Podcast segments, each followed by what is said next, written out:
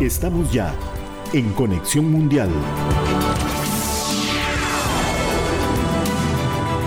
Hola, ¿qué tal? Muchas gracias por acompañarnos en un nuevo podcast de Conexión Mundial. Yo soy Elki Méndez y estoy acompañada de mi compañero Pablo Vargas. Hoy con un tema bastante interesante y de mucha trascendencia a nivel mundial. Hace pocos días eh, que asume como presidente de Irán ya el eh, Ebrahim Raisi y eh, con muchísimos retos, con muchísimas estrategias que desarrollar para poder mejorar principalmente la situación económica que enfrenta Irán luego de las sanciones impuestas por el expresidente de Estados Unidos, Donald Trump, más todo lo que ya arrastraba. Una situación perturbadora porque es uno de los procesos con menor participación electoral y eh, además también en medio de un acuerdo nuclear, entre otros aspectos muy importantes que serán un reto para el nuevo presidente de Irán. Pero para poder entender y ampliar, este, hoy tenemos un invitado, ¿verdad, Pablo? Así es, Elki. Buenos días. Eh, en este nuevo podcast de Conexión Mundial. Efectivamente, el día de hoy tenemos al coordinador del Observatorio de la Política Internacional de la Universidad Nacional, la Universidad de Costa Rica, Sergio Moya, del cual vamos a estar hablando efectivamente de los retos que va a tener Irán con este nuevo político, Raisi, que es un político de 60 años y que además gana con más del 72% las elecciones, y ya lo decía que una de las elecciones más bajas. Se enfrentará a muchos retos eh, y uno es eh, el COVID-19, por supuesto, que Irán, por cierto, es una de las, eh, de las naciones más afectadas por esta pandemia. Sergio, podría ser uno de los primeros retos a los cuales debe enfrentarse eh, Raisi, a pesar de que se ha intentado por todos lados tratar de vacunar la mayor cantidad de población en, en Irán, pero no ha podido ser eh, efectivo esta situación. Pues yo creo que es uno de los eh, ineludibles, en tanto hay una afectación eh, generalizada entre la población iraní, es decir, este no es un problema eh, que nos eh, involucre una coyuntura, que, que, nos remita a algún aspecto eh, particular de la vida en, ese país, que es algo que pues ha irrumpido con una contundencia extrema, podríamos decir, golpeando pues a este país y, constituyéndolo en, el, pues, en la nación de Medio Oriente que más muertos acumula.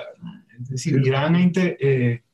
eh, intentado una serie de estrategias que incluyen incluso el desarrollo de una vacuna eh, local de la que pues, se dice tiene una alta efectividad, eh, pero que no se conocen, por ejemplo, estudios de, efectos secundarios, lo cual pues genera cierta duda.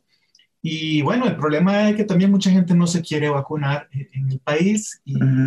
limita severamente pues que este recurso eh, pues mitigue un poco la tasa de contagios que se ubica pues precisamente esta semana que ha concluido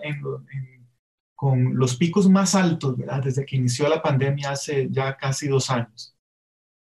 Don Sergio, bueno, hablábamos incluso de, eh, usted menciona algo que es muy interesante y que ha sido un fenómeno a nivel mundial y es el impacto que ha tenido social, político y económico la pandemia del coronavirus. Sin embargo, a Irán eh, esto solamente es un, un, punto más, ¿verdad? A la situación que enfrenta en este momento Irán económica, que a mí siempre me ha generado muchísima curiosidad y quiero aprovechar eh, este diálogo con usted, porque Irán debido a las sanciones eh, impuestas no solamente por Estados Unidos, sino también por algunos países, de, bueno, por la Unión Europea en general, eh, pues cualquier país creo que sufriría eh, este tipo de medidas, económicamente hablando. Sin embargo, a mí me ha generado siempre mucha curiosidad cómo Irán, un país que se ha visto bastante golpeado por, por, por estas medidas, también tiene la capacidad monetaria para poder financiar bases eh, militares o bases eh, de armamentos para países o para grupos como por ejemplo Hamas. Para esto también se requiere una economía muy grande. ¿Cómo, cómo contraponer dos, dos visiones de, de, un capital económico? ¿Cómo no mezclarlo? Bueno, efectivamente, eh, Irán se las ha agenciado para que a pesar del impacto pues negativo que han tenido las sanciones, que no son nuevas, ¿verdad? Prácticamente desde que triunfa la revolución en el año 79, el país fue blanco de una serie de, bloqueos, de sanciones, olas de sanciones por distintos tipos y por distintas razones, sanciones que ha impuesto eh, Naciones Unidas, eh, sanciones que han impuesto unilateralmente eh, otros países, esencialmente Estados Unidos y que sin, sin, lugar a dudas han estrangulado la, la economía y la capacidad de, del gobierno para eh, llevar a cabo sus, sus proyectos, pero efectivamente eh, Irán ha procurado eh, pues destinar los esfuerzos económicos y militares necesarios para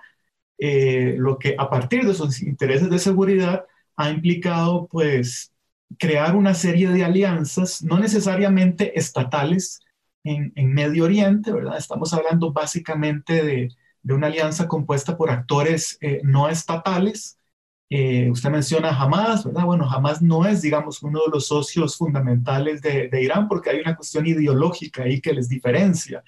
A pesar de que hay una serie de convergencias, Hamas es un grupo suní y pues la República Islámica pues eh, es chiita, pertenece a esa rama eh, del Islam, pero ciertamente habría que incluir, por ejemplo, organizaciones como, como Hezbollah y como otras milicias que están activas y que tienen un gran protagonismo en varios países de Medio Oriente y que han constituido lo que desde Irán se ha llamado desde hace algunos años eh, el eje de la resistencia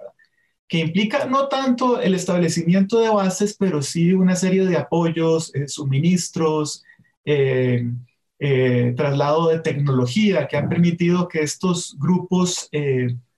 paramilitares, estas milicias, operen en, el vecino Irak, operen también en, Yemen, operen en, incluso en Afganistán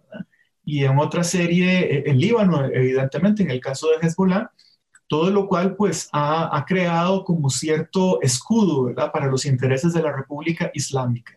Eso cuesta mucho eh, financiarlo, mantenerlo. Irán se, ha, se, ha, visto obligado a reducir un poco los recursos que van destinados a, a esas alianzas internacionales, porque obviamente un país que está tan golpeado por la pandemia, que está tan golpeado por la, la, el desempleo y por la inflación, que llega hasta el 40%, eh, según estiman eh, los economistas para finales de este año, pues es un país que obviamente necesita concentrar los recursos dentro del mismo y no pues dedicarlos a esto que algunos ven como un aventurerismo, ¿verdad? política exterior. Sergio, ¿en qué podría eh, bueno, beneficiar primero el, proyecto nuclear a, Irán y posteriormente considera usted que se podrían relanzar nuevamente las negociaciones de este proyecto? Bueno, Irán es una economía basada eh, en el petróleo, eh, peligrosa, eh, peligrosamente basada en el petróleo en el sentido de que está centrada alrededor de este recurso y de sus derivados y de todos los procesos económicos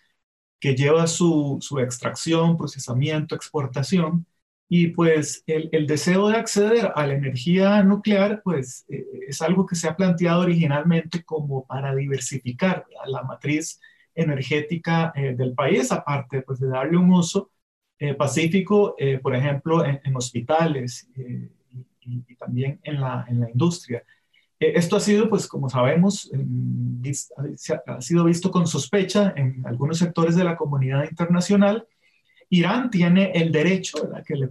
que le confieren una serie de tratados a buscar energía nuclear para fines pacíficos, pero esto ha generado mucha polémica en las últimas décadas. El, plan de acción integral eh, conjunto que se negoció eh, en el 2015, pues eh, favorecía un acomodo, ¿verdad?, de estas aspiraciones de Irán a la energía nuclear con, pues, una serie de, procedimientos de observación y de verificación internacional que, que efectivamente garantizasen que eh, el uso de la energía nuclear iba a tener estrictamente fines pacíficos, pero como sabemos, eh, la, llegada de Donald Trump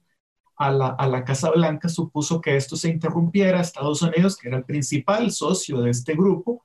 eh, que negoció el plan de acción integral conjunto, pues se retiró y esto pues ha, supuesto que eh, pues todos los objetivos que, que perseguía el plan y que incluían, por ejemplo, el levantamiento de las sanciones,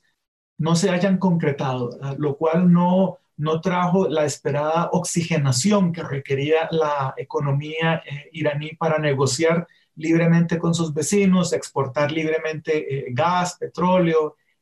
los otros recursos naturales eh, y bienes industriales que el país produce. Esto no se dio. Irán ha seguido bajo la, bajo, eh, pues, la severidad de estas sanciones que pues, han, han eh, estrangulado la economía y lo que se ha intentado a partir del retorno de los demócratas a la, a la Casa Blanca es de alguna manera revivir el tratado, eh, reincorporando a los Estados Unidos como una eh, de sus partes, lo cual ha sido complicado porque eh, las expectativas de, de, las partes son muy altas. Es decir, Estados Unidos no quiere solamente volver y que el tratado vuelva a, a, implementarse, sino que quiere otra, otro tipo de cosas, como incluir una negociación sobre el programa de misiles iraníes, y lo que quiere eh, Teherán, pues es obviamente que el, tratado vuelva a, su cumplimiento estricto, no incluyendo otro tipo de, de, temas o de tópicos que no estuvieron en la discusión que culminó en el 2015. Esto es lo que tiene después de seis rondas de negociación, de alguna manera empantanadas las negociaciones,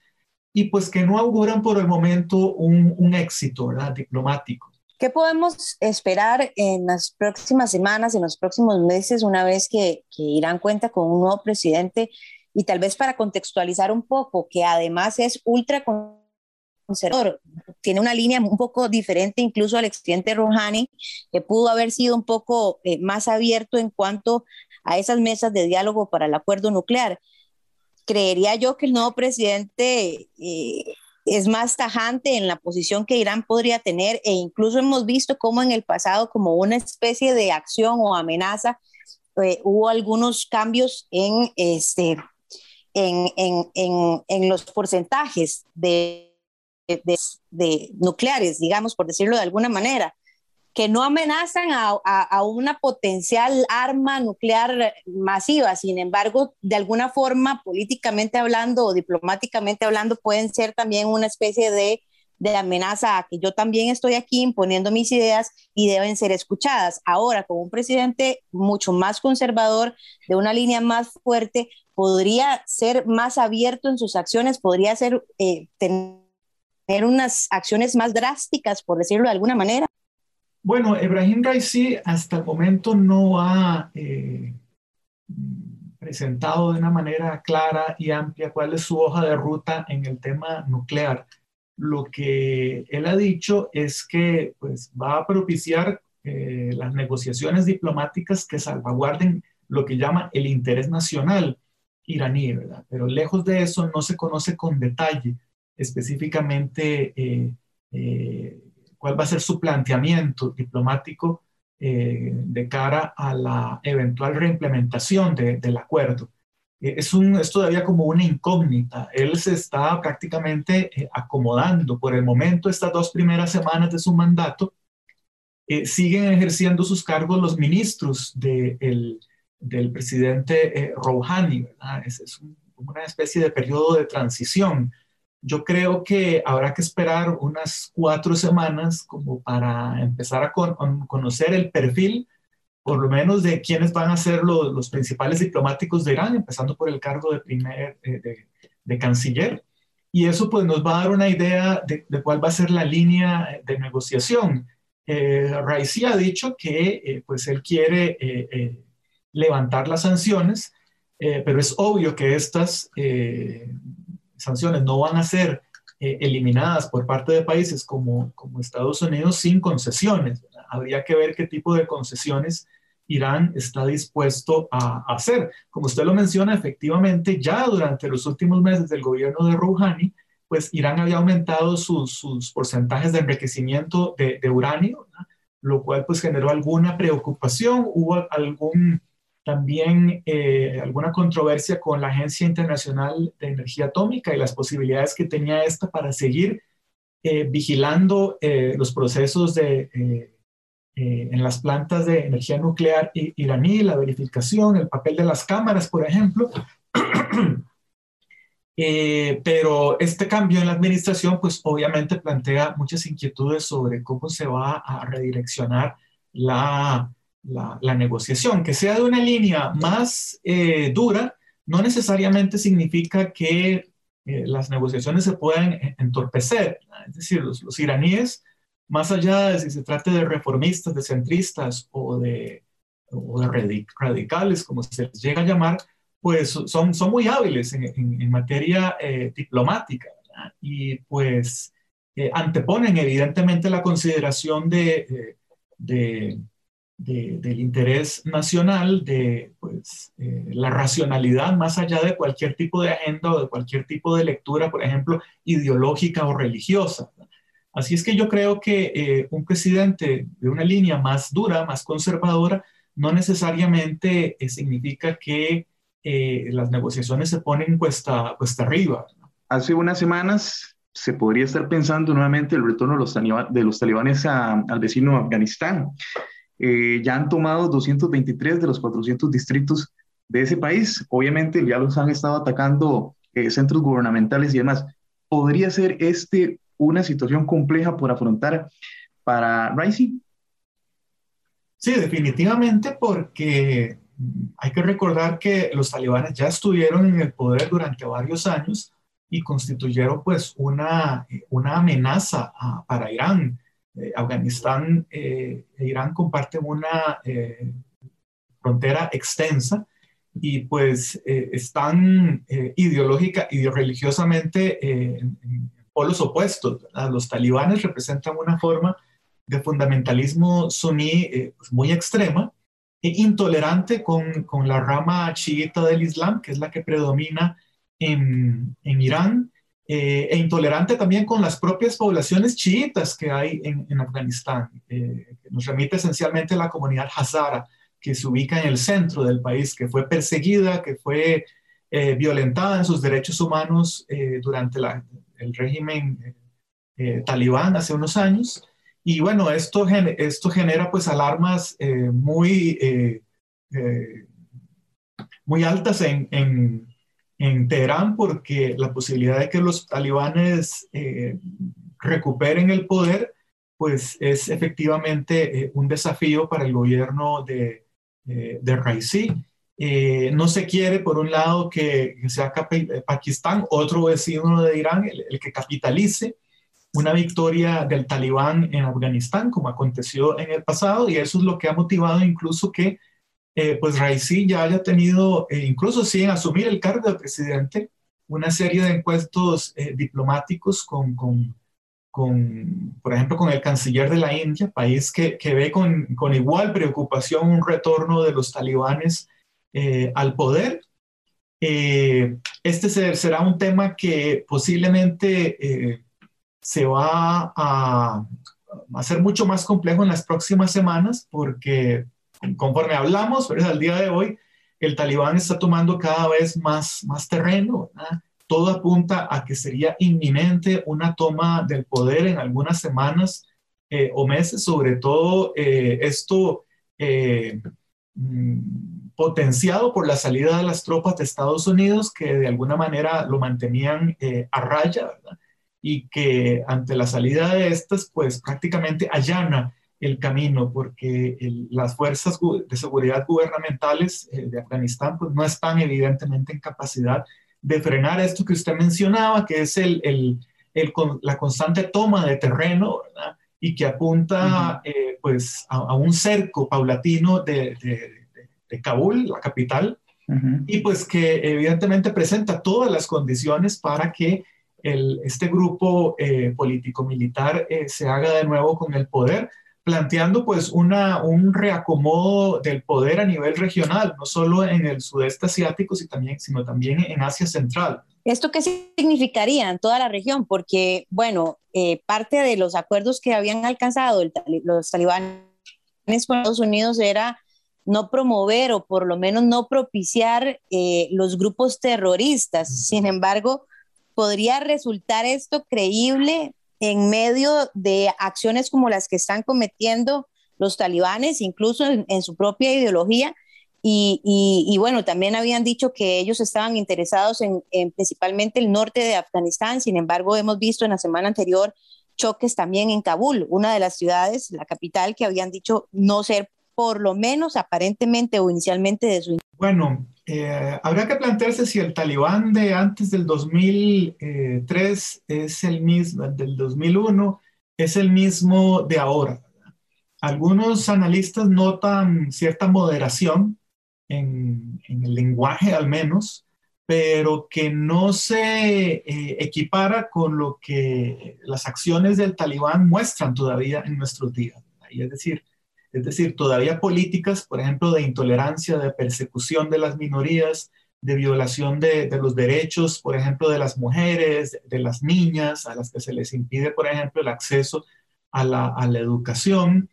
Eh, en los últimos días se han reportado muchas violaciones a los derechos humanos conforme el talibán pues, eh, se hace de más y más territorio esto plantea muchas dudas, ¿verdad? Si efectivamente eh, es un talibán más pragmático, mucho más moderado el que tomaría eventualmente eh, el poder. Personalmente no lo creo, ¿verdad? Personalmente creo que el talibán, dado el equilibrio de poder que existe en términos políticos y militares actualmente en Afganistán, pues tiene todas las condiciones para a, a corto plazo llegar a imponer su agenda política. Es decir, no hay ninguna presión real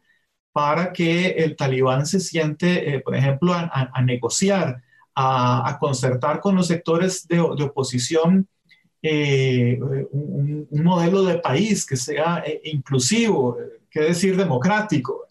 Es decir, simplemente no tienen esa necesidad porque tienen sobre todo el recurso militar que les permitiría eventualmente imponer su agenda. Así es que eh, yo creo que, las preocupaciones que hay sobre el retorno del talibán a la región y concretamente esta que usted menciona respecto a la, posibilidad de que de nuevo Afganistán se convierta como en un epicentro o un hub de grupos extremistas que eh, pues plantean una, amenaza para prácticamente toda la, toda la región, toda Asia eh, en general el mundo, eh, se, vuelva a concretar, ¿verdad? Hay que recordar que los inicios de, la lucha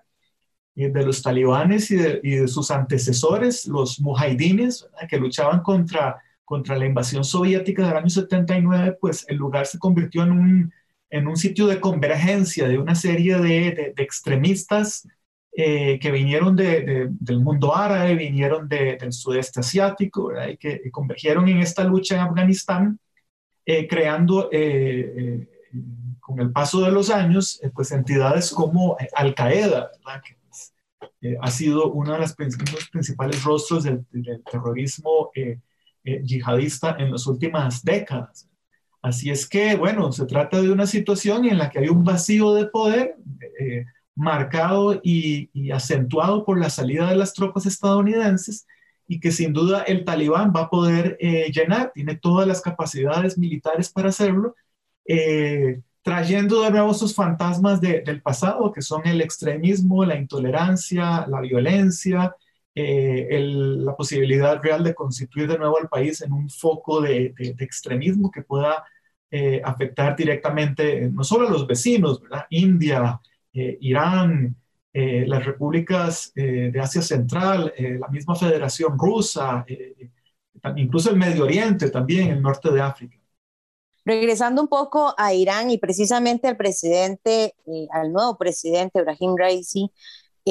¿cómo podríamos visualizar que serán esas relaciones bilaterales con la Unión Europea, con Estados Unidos, con los mismos países del Medio Oriente, en un contexto incluso en el que se supone que estamos en un siglo XXI plagado de, temas prioritarios como los derechos humanos, en donde es muy famoso y conocido por eh, que se le culpa de la masacre de los años 80 eh, contra sus opositores y en donde incluso en una investidura fue acompañado por grupos muy fuertes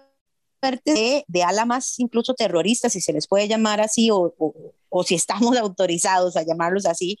y también de una comitiva de la Unión Europea en medio de, de, toda esta convergencia, ¿verdad? Eh, en medio de una figura tan polémica como lo es el presidente de Irán. Pues sí, es parte de las señales. Nos dicen, bueno, hay una, una consistencia con lo que ha sido las posiciones eh, que, que Raisi ha mantenido como político en los muchos cargos que ha ocupado en la República Islámica. Es decir, la presencia de estos grupos, que no es ninguna novedad, eh, suelen tener mucho contacto con, con con autoridades iraníes desde hace mucho tiempo, pero bueno, en esta, en esta coyuntura de la investidura, pues fue notable para muchos que estuvieran casi sentados a la par, ¿verdad? De los representantes, en este caso, de, de la Unión Europea. Eh, yo creo que eh, más allá del perfil ideológico que se le pueda atribuir a, a Raisi a partir de, de, lo que ha sido su gestión como ministro, como juez, etcétera, ese papel en la represión de los años 80, año 88, eh, pues la, investidura que tiene ahora implica eh, necesariamente para el éxito político una cuota de pragmatismo. Eh, Irán necesita de Europa mucho más de lo que Europa necesita de Irán, porque Europa es un, mercado potencialmente grande para la, economía iraní, pero las sanciones han impedido que es el las relaciones económicas se desarrollan como han querido eh, los, los, actores. Las empresas eh, europeas simplemente no han querido exponerse a las sanciones que Estados Unidos está dispuesto a ponerles en caso de que negocien o, hagan tratos con autoridades iraníes y por eso han dejado sin sustento, sin consistencia esas... Eh, esos beneficios que Irán iba a adquirir una vez negociado el acuerdo nuclear en, a partir del año 2015. Eso ha sido muy decepcionante para, para los iraníes y ciertamente eh, los europeos pues no han tenido la, contundencia ni el, músculo político como para poder desafiar a Estados Unidos y decir, bueno, vamos a negociar con, eh, con, con, Irán porque nosotros consideramos que, grosso modo, Irán sí ha cumplido sus responsabilidades en el acuerdo. Eh, esto no ha sucedido y pues los iraníes prácticamente no han sacado ningún provecho eh, sensible del acuerdo nuclear. Es decir, la economía ha seguido eh, estrangulada, como hemos dicho, y a pesar de que eh, pues, cumplieron con muchas de las obligaciones que el tratado implicaba, pues no han visto ningún beneficio económico. Así es que yo creo que, bueno, Raisi ha dicho que él quiere priorizar las relaciones con su entorno inmediato, con los vecinos de, de Irán. Esta es una forma de, de, paliar un poco la posibilidad de no poder negociar plenamente con, con Europa, con Estados Unidos, pero no, no, no trae los beneficios potenciales que implicaría una relación abierta, eh, sin ataduras en términos comerciales con Europa, que por ejemplo le permitiera al país, eh, y es algo que es muy apremiante, eh, renovar su flota de aviones comerciales. Irán en algún momento habló de, comprar hasta mil aviones a las empresas eh, aeronáuticas internacionales en caso de que se levantaran las sanciones porque quiere eh, renovar eh, su flota de, líneas aéreas comerciales y esto no se ha podido. Así es que, pues, es, es, prácticamente uno de los desafíos más importantes de, de, Raisi eh, limitar el efecto de las sanciones, idealmente eh, lograr que se levanten, pero esto evidentemente no se va a hacer gratuitamente. Irán va a tener que negociar y va a tener que ceder en algunos puntos. Bien, agradecemos a Sergio Moya, coordinador del Observatorio de Política Internacional de la Universidad Nacional y la Universidad de Costa Rica, que nos ha hecho todo un análisis de la perspectiva de lo que podría estar enfrentándose el nuevo presidente de Irán, Así es, Pablo, y agradecemos a todos acompañarnos en este nuevo podcast. Los invitamos a que estén pendientes porque en los próximos días tendremos más análisis y más información internacional. Recuerde que nos puede seguir en Twitter en Conexión Sinar. Que la pasen bien.